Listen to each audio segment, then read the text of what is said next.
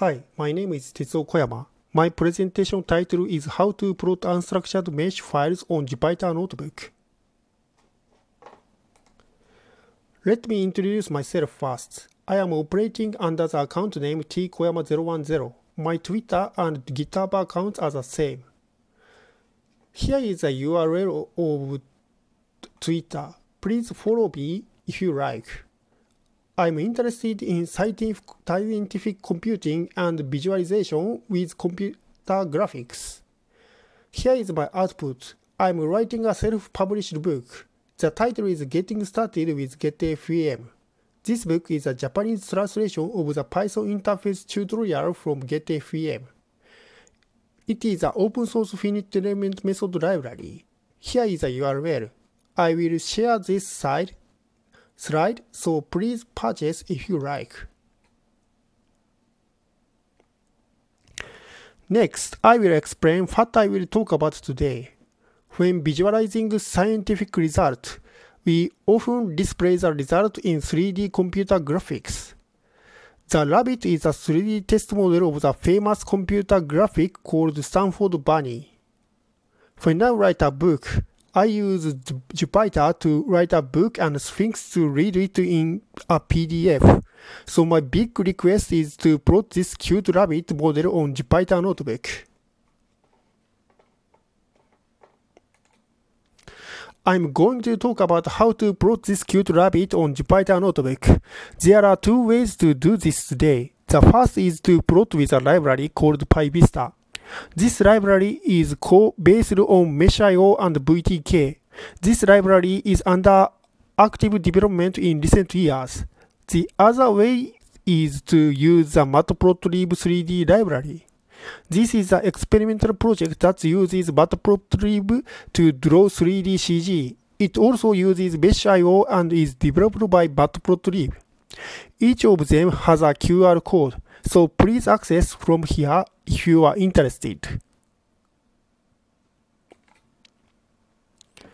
First, let me explain about VTK used in PyVista.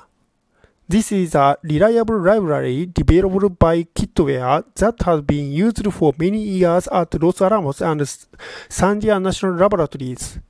This notebook is a live VTK visualization using this library. But it has a problem. As you can see, just visualizing it requires so much code. In addition, we are thinking of turning the Jupyter notebook into a book, so we need to display it in line and that requires more code. Because this library is originally a C++ library, it has a significant effect on Python API calls. You must do this every time. That's where the PyVista library comes in. There are three symbols of this library. First, VTK for humans, a high-level API to the VTK. Second, mesh data structures and filtering methods of spa spatial datasets. Third, 3D plotting is made simple and built for large complex data geometries. In this project uh, presentation, I will talk about the first point. This is the source code which I did the same thing with the VTK examples. As you can see, we can plot like matplotlib. After you install PyVista, launch Jupyter and plot, it looks like this. This is downloading the file example and mesh plotting it. And as you can see, we can plot bunny in line. This is a very useful tool, but it may require complex configuration for the VTK.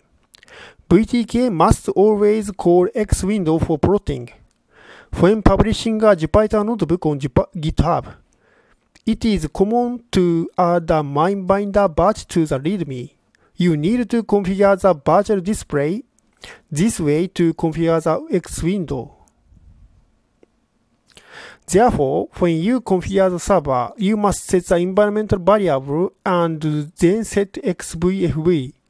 XVFB is software that creates virtual display on servers that cannot run X window. So the bash file is complex. So I created a pull request to make it more simple.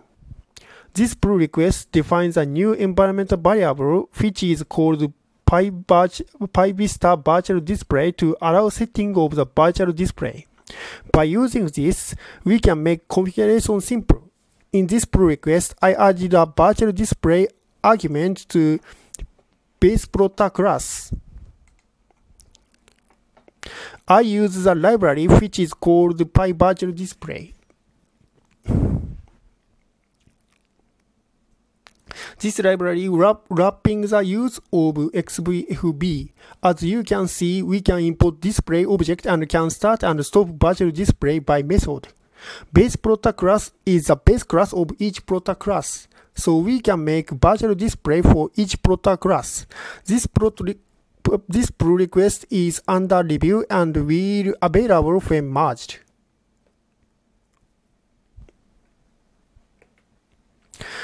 We'll discuss a Vista into more detail. This library uses a library called Mesh.io for file I.O. This library supports reading and writing meshes in variety of uh, file formats.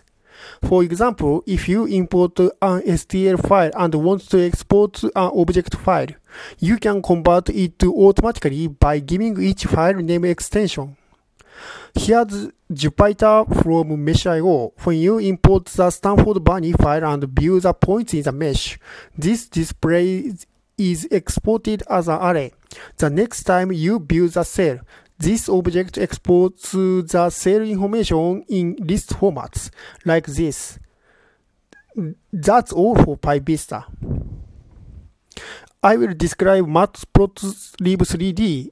Please note that this project is still experimental and incomplete.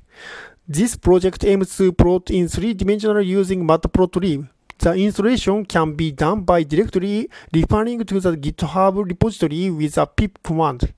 You can read more about the library in the blog Custom 3D Engine in Matplotlib. This library uses a Matplotlib to achieve the same ease to of use that PyVista did by wrapping VTK.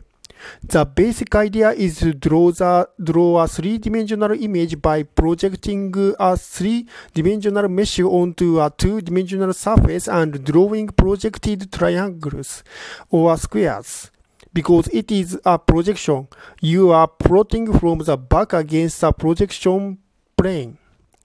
For example, if you plot the lower right box, plot the three faces on the left side of the projection plane, then the three faces on the right side. This allows you to see how we can plot this by Matplotlib. The library also supports perspective projection. If you are familiar with camera, you may know that the projection on film will look like the top left with Matplotlib 3D, it is possible to switch between the upper left and lower right setting depending on the setting.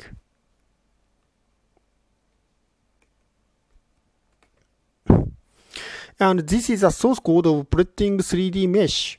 We can use mesh class and camera class for this. We have to set the camera and uh, connected it in mesh object. We can set vertical axes and faces to mesh object. We can read this, this information from the object file using mesh.io.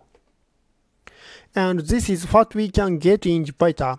And also, it is plotted by Matplotlib. You can use this figure with other contents of Matplotlib and also it does not use the X window. You do not have to set a complicated setting. All we need is to pip install NumPy, Matplotlib, and Matplotlib 3D. But as I, as I said before, note that we cannot have a full 3D engine because we do not have a proper Z buffer that allows us to test individual pixels. This means we need to sort our points, lines, and triangles in order to draw them from back to front. Most of the time, this does the t- trick, but these, there exists some situation where it is impossible to avoid problems. For example, consider two triangles that in, intersect each other. In such a case, we have to decide arbitrarily which triangle will be drawn on the top of the other. I recommended that you use this library only for CG learning purposes. Finally, I will explain how to turn the VTK mesh that, that we have drawn so far into a book. As you know, Sphinx is a tool that makes it easy to create intelligent and beautiful document for Python projects.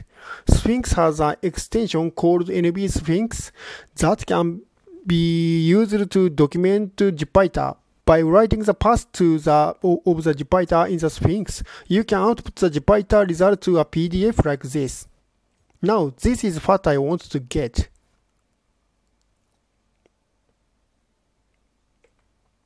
Now, this is a conclusion. We can plot unstructured 3D mesh by using PyVista and I think this is the best practice now. We can plot unstructured 3D mesh by using Matplotlib 3D for experimental, and I think it is a good challenge to make Matplotlib better. And the end, we can generate book with unstructured 3D mesh by using NB Sphinx.